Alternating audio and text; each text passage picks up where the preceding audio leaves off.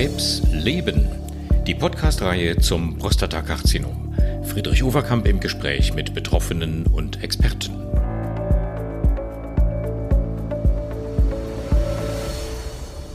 Krebs leben heißt unsere Podcast-Reihe. Hallo, meine Damen und Herren, vor allen Dingen liebe Patienten, herzlich willkommen zu einer weiteren Ausgabe dieser Reihe zum Prostatakrebs. Wir wollen heute mal ähm, ganz an den Anfang der Diagnostik gehen und zunächst mal so tun, als hätte ein Mann noch gar keine klare Diagnose. Vielleicht hat er Beschwerden, vielleicht geht er aber auch einfach nur in Anführungszeichen zur Vorsorgeuntersuchung, nur wirklich in Anführungszeichen. Eigentlich ist uns allen das ja ab dem, ich glaube, 45. Lebensjahr dringend empfohlen, das regelmäßig zu tun. Und da gibt es immer so zwei Dinge, von denen man regelmäßig hört, nämlich die Untersuchung über den Darm mit dem Finger und eine Blutabnahme. Und da geht es um einen Laborwert, der sich PSA nennt. Um beides soll es in diesem Podcast gehen und wir wollen uns aufklären lassen, wieder mal, auch zu diesem Thema von Herrn Professor Peter Göbel, Oberarzt an der Universitären Urologischen Klinik in Erlangen. Hallo Peter, ich grüße dich. Hallo Friedrich, schön mal wieder mit dir zusammen zu plaudern. Ja, wir haben ja schon einige Podcasts zusammen gemacht. Ähm, Hafenrundfahrt nennt ihr das, glaube ich, diese ähm, Untersuchung mit dem Finger. Ist, ist das so? Nennt ihr das auch, auch äh, nicht nur im Jargon so, sondern offiziell? natürlich, natürlich nicht. Der medizinische Fachbegriff ist die digital-rektale Untersuchung, aber jeder okay. kennt das tatsächlich als große Hafenrundfahrt. Und äh, natürlich gebe auch ich meinen Patienten lieber die Hand.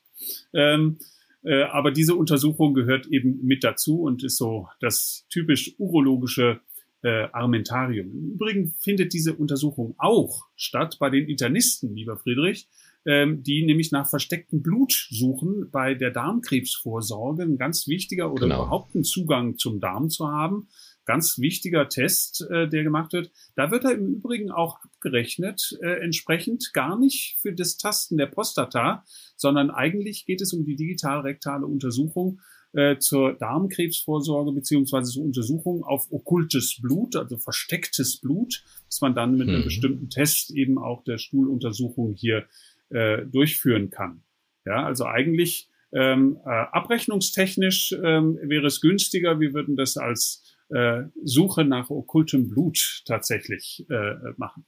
Dabei interessiert uns aber natürlich die Prostata weniger, aber auch der Internist kommt eigentlich bei dieser Untersuchung jedes Mal an der Prostata vorbei.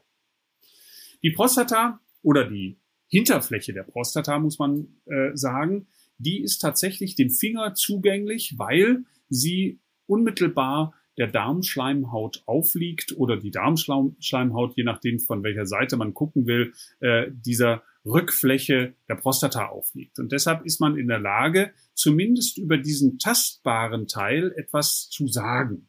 Man kann nämlich die Drüse mit dem Finger untersuchen und den Patienten als erstes Mal, der müsste natürlich möglichst in einer entspannten Haltung äh, da sein, weil der ähm, äh, Sphinkter, also der Verschließmuskel, an dem man vorbeikommt, das kann auch ein bisschen unangenehm sein für den Patienten. Jeder kennt das vom Zäpfchen, jeder kennt das von äh, von, vom Fieberthermometer. Früher noch äh, die Quecksilberthermometer wurden auch rektal eingeführt.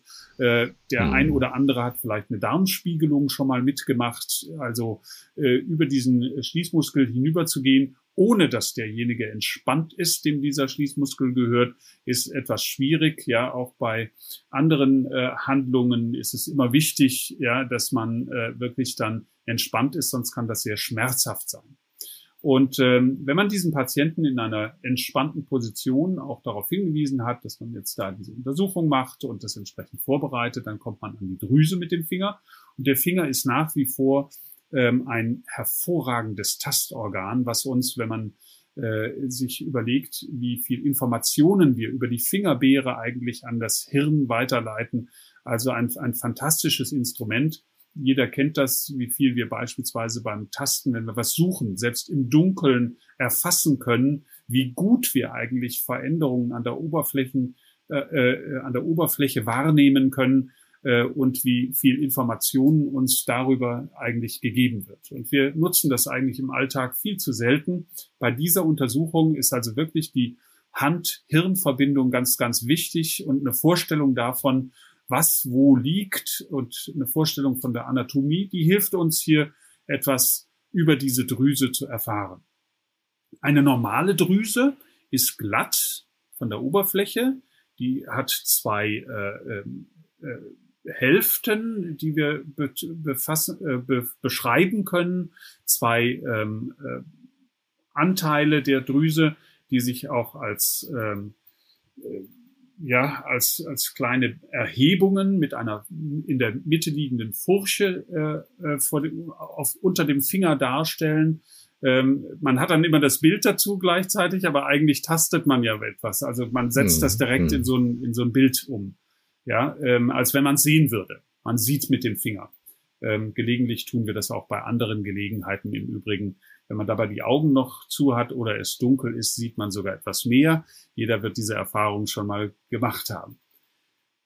Eine normale Drüse hat eine elastische Konsistenz, kann sich jeder etwa vorstellen, wie wenn man seinen Handballen nimmt und dort einmal draufdrückt, den Daumenballen einmal bedrückt, dann äh, ist das so die etwa normale Konsistenz, so ein bisschen weich, elastisch, federt wieder zurück. Und jeder weiß, wenn er jetzt mit dem Finger beispielsweise Richtung Daumengrundgelenk geht, dann fühlt er einen Knubbel sofort und kann das auch beschreiben. Und genau so muss man sich vorstellen, wenn man dort eine, einen derben Knoten beispielsweise, den würde man sofort mit dem Finger erfassen. Und dieser äh, Befund ist dann zunächst noch nicht einmal äh, ein Zeichen dafür, dass hier ein Tumor vorliegt. Aber er ist ein Zeichen dafür, dass hier eine verdächtige Struktur in der Drüse ist. Das kann eine hm. Verkalkung sein, die nichts weiter zu bedeuten hat. Das kann eine Verkalkung nach einer vorangegangenen Entzündung sein. Es könnte theoretisch auch eine Narbe nach einer Verletzung sein. Also irgendetwas, was einem am Finger dort auffällt, das ist bereits das, was wir als suspekten, also verdächtigen Tastbefund hier beschreiben würden. Und das gehört dann auch in die Beschreibung der Drüse mit rein. Also wenn ein Assistenzarzt uns berichtet in der Besprechung nachmittags, hat einen Patienten gesehen, ich äh, sage jetzt mal einen 75-jährigen Mann, der kam zur Vorsorgeuntersuchung und äh, er soll die Drüse beschreiben, dann beschreibt er die Größe der Drüse, er konnte die vollständig umfahren, sagt also etwas über die Möglichkeit, äh, dass die Drüse nicht besonders groß ist, sondern mit dem Finger vollständig umfahrbar ist, glatt begrenzt ist, ähm, er tatsächlich beide Seitenlappen äh, äh, tasten konnte, eine dazwischen liegende Furche tasten konnte. Er wird beschreiben, ob das schmerzhaft war, druckschmerzhaft war für den Patienten oder ob das mhm. erträglich war. Er wird die Konsistenz beschreiben, indem er es halt sagt, die war prall elastisch äh, und keine verdächtigen Veränderungen an der Oberfläche. Und das gehört zu einem normalen Tastbefund dann mit dazu. Das wäre eine mhm. normale Drüse. Alles andere führt dann zu dem ersten Baustein, Puzzlebaustein in Richtung Diagnose eines Tumors. Also hm. die suspekte Tastuntersuchung, die verdächtige Tastuntersuchung ist der erste wichtige Baustein, ja. aber nicht der ja. einzige. Du hast das sehr schön geschildert, aber ähm, wenn man dir zuhört, dann äh, merkt man sofort, da spricht ein erfahrener Urologe. Ich darf mal aus der internistischen Sicht ähm, antworten. Du hast am Anfang ja erwähnt, natürlich machen wir Internisten auch diese rektal-digitale Untersuchung, aber eigentlich mehr um Blut abzuklären. Ich fand es schwierig, ähm, die Prostata ähm, exakt zu beschreiben. Aber ich habe natürlich auch ähm, äh, nie urologische Erfahrungen gesammelt als Internist. Wie lange braucht man als Urologe oder ich sag mal, wie viele Untersuchungen sollte man mindestens gemacht haben, um alleine ohne Überprüfung durch einen Erfahrenen ganz sicher zu sein? Das ist eine gute, man lernt nie aus. Ja. Das ist einer der, wahrscheinlich, wahrscheinlich äh, besten Antworten Gut. darauf. Ähm, ja. Du wirst immer wieder mal irgendetwas unter dem Finger haben, wo du sagst, das ist aber jetzt, ich, ich glaube, das Wichtigste ist eigentlich ein ganz anderer Punkt. Das Wichtigste ist eigentlich, dass du sehr schnell lernst, was ist eine normale Drüse und alles, ja. was, was dir, das ist so wie mit dem Ultraschall auch du musst nicht groß Hunderttausende von Untersuchungen gemacht zu haben, um jetzt jedes Detail tatsächlich äh, auch benennen zu mhm. können. Mhm. Wichtiger ist aber, dass du den Verdacht hast, dass du einfach merkst, hier stimmt mhm. etwas nicht. Mhm. Und das ist ja schon bei vielen Diagnosen eigentlich das A und O. Mhm. Der Verdacht ist ja das Spannende.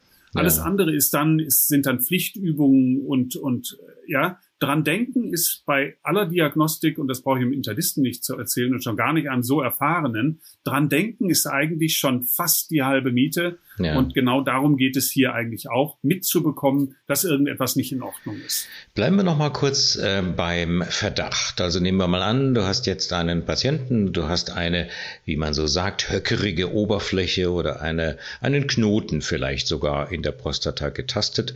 Dann gibt's ja immer einen Laborwert, den man spätestens dann bestimmt. Man bestimmt ihn oft auch bei normal großer äh, nicht veränderter Prostata, der PSA-Wert. Was steckt da dahinter? Äh, hinter diesen ja. Buchstaben. Dieser PSA-Wert ist also ein ganz wichtiger weiterer Puzzlebaustein in der Diagnostik. Das ist das prostataspezifische Antigen. Und das ist ein, äh, ähm, ein, ein Eiweiß, äh, ein Protein, was aus der Drüse kommt und was äh, dann im Blut nachweisbar ist in einer bestimmten Höhe. Mhm. Und jetzt kommt schon der erste, die erste große Schwierigkeit. Wie hoch darf der PSA-Wert sein? Was ist normal? Ja. Der normale Bereich geht bis 4 Nanogramm pro Milliliter. Das ist so eine Größenangabe. Ja. Äh, und ähm, alles, was sozusagen da drüber ist, äh, gilt dann als verdächtig, ist dann mhm. ein Graubereich von 4 bis 10 etwa. Und dann alles, was oberhalb von 10 Nanogramm pro Milliliter ist, zumindest hochverdächtig. Mhm. Das müsste dazu führen, dass man im Graubereich und bei hochauffälligen Bereich zumindest eine Kontrolle als erstes mal durchführt. Also das ist kein Beweis für irgendetwas, sondern ist nur äh, ein Hinweis darauf, diesen Wert sollte man kontrollieren, ob der tatsächlich hier erhöht ist. Und jetzt kommt der Punkt, wann kann ein solcher Wert erhöht sein? Mhm. Der kann natürlich dann erhöht sein, wenn ich eine Riesendrüse habe. Wenn ich eine 80 Milligramm große Drüse habe eines 80-Jährigen, ja, der die richtig gepflegt hat, ja, äh, ja äh, viermal, fünfmal in der Nacht Wasser lassen muss, äh, die Blase gar nicht mehr richtig leer kriegt, dann kann man sich leicht vorstellen, diese große Drüse produziert auch viel PSA. Mhm. Und dann ist dieser Wert möglicherweise normal für diesen Mann und kein Hinweis auf einen Tumor. Mhm. Man kann sich auch vorstellen, dass der Mann, der die Blase nicht vollständig entleeren kann äh, und das über einen längeren Zeitraum immer wieder äh, Schwierigkeiten beim Wasserlassen hat, ja. dass der eine chronische Entzündung seiner Drüse erfährt. Mhm. Und jetzt führt jede Entzündung natürlich auch zu einer erhöhten Durchlässigkeit des Gewebes. Ja. Der Sinn, der Sinn dahinter ist, dass Abwehrzellen dort reinkommen können dass die ihr Werk tun, dass die dann den Müll wieder raustransportieren können. Wir haben eine Art Schrankenstörung und bei dieser Schrankenstörung, die gewollt ist im Rahmen der Entzündung, kommt natürlich auch mehr PSA in die Blutbahn. Das mhm. heißt, auch bei einer chronischen Entzündung, ohne dass das Tumorwert hat, ist der PSA erhöht. Mhm. Und dann die dritte Möglichkeit, nach der suchen wir ja jetzt hier gerade, das ist tatsächlich, das kommt daher, weil vermehrt bösartiges Gewebe in dieser Drüse zu finden ist. Mhm. Jetzt ist unser Problem sofort erkennbar. Der alleinige Wert, die Höhe des Wertes, sagt uns nicht, ob viel Drüse da ist, wie viel kommt aus der normalen Drüse, ist vielleicht auch Entzündung da und kommt ein Teil dieses Wertes aus der Entzündung oder ist das tumorbedingt, kommt das mhm. aus dem Tumor. Ja. Das heißt, die Zusammensetzung dieses Balkens oder die Höhe der einzelnen Komponenten kann ich daraus gar nicht ablesen. Mhm. Der Wert alleine sagt mir nur, dass diese drei Möglichkeiten, normal, Entzündung, Tumor, den, die Gesamthöhe sozusagen bedingen. Mhm. Das heißt, auch hier hört man sofort raus, PSA ist kein Supermarker, der mir sofort sagt, da ist Tumor drin.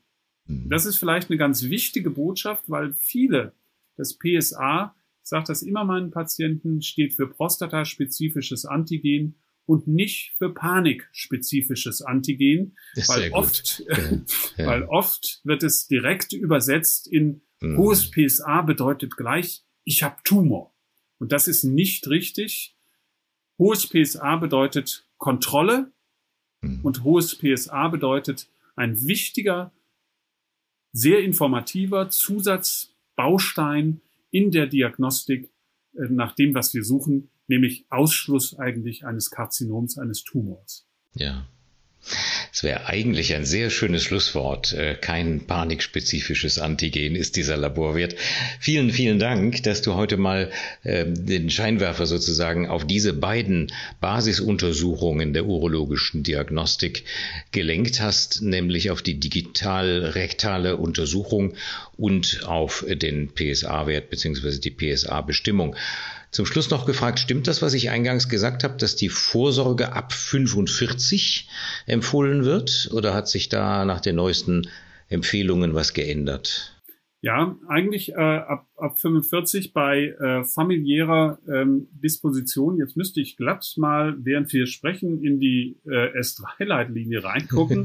Die haben wir nämlich ja. gerade, da erwischte mich natürlich auf dem linken Fuß. Ich habe das auch nur so aus dem Kopf gesagt vorhin, aber ich habe gedacht, ich frage lieber nochmal nach. Aber es ist natürlich sehr beruhigend, meine Damen und Herren, wenn auch Professor Gebell mal ganz kurz eben nachschlagen muss. Aber umso ja. exakter informieren wir Sie.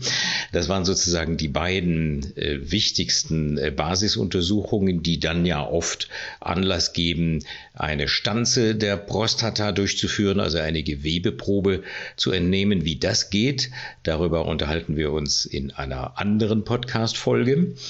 Und jetzt schauen wir mal, ob Professor Göbel äh, die Leitlinie inzwischen auf seinem Rechner hat. So, so schnell findet. Ein wichtiger Bestandteil ist, und das äh, macht die Altersgrenze oder verschiebt die Altersgrenze, das kann ich ja. auswendig schon direkt so sagen, ähm, verschiebt die Altersgrenze dahingehend, wenn eine familiäre Vorbelastung da ist. Ja. Das ist vielleicht ein ganz wichtiger Punkt in dem Zusammenhang, äh, das nochmal klar zu sagen. Ähm, äh, die familiäre Belastung erhöht das Risiko für das Auftreten eines Prostatakarzinoms etwa um den um das Dreifache. Okay. Also da ähm, äh, muss man klar sagen, das ist ein wichtiger Merkhinweis äh, eigentlich, wenn in der Familie mhm. sowas bei den Männern äh, in der Familie schon mal vorgekommen ist, dann ist es auf jeden Fall etwas, was äh, sozusagen früher die äh, äh, Patienten dazu bringen sollte. Du hattest völlig recht, also ich darf das mal kurz vorlesen. Ja, für Männer, die weiterhin PSA-Früherkennung Untersuchung wünschen, sollte sich das Intervall der Nachfolgeuntersuchung und am Alter der Patienten orientieren, sofern keine Indikation zur Biopsie, über die werden wir ja noch in einem anderen Cast reden. Mhm. Altersgruppe ab 45 Jahren und mhm. einer Lebenserwartung oberhalb von 10 Jahren. Wenn okay. die jetzt einen PSA-Wert bestimmt bekommen haben, mhm. dann, und der ist unter 1, mhm. Mhm. also auch in der Kontrolle unter 1, ja. dann sollte das Intervall alle vier Jahre sein. Okay. Ist der zwischen 1 und 2, dann alle zwei Jahre. Also eins alle vier, eins bis zwei alle zwei Jahre und oberhalb von zwei jedes Jahr. Jährliche Kontrolle für die Männer ab okay. 45. Mhm. Also das ist äh, der, der Punkt hier. Äh, wir müssen den PSA-Wert früh kont kontrollieren. Idee dahinter ist, möglichst frühzeitig, ja, dann hier eben weitere Schritte einzuleiten. Dann haben wir das auch nochmal präzisiert. Ganz, ganz herzlichen Dank dafür. Für heute Tschüss nach Erlangen und ähm, einen schönen Abend noch. Und Ihnen, meine Damen und Herren, vielen Dank fürs Zuhören auch bei dieser Episode. Tschüss. Tschüss.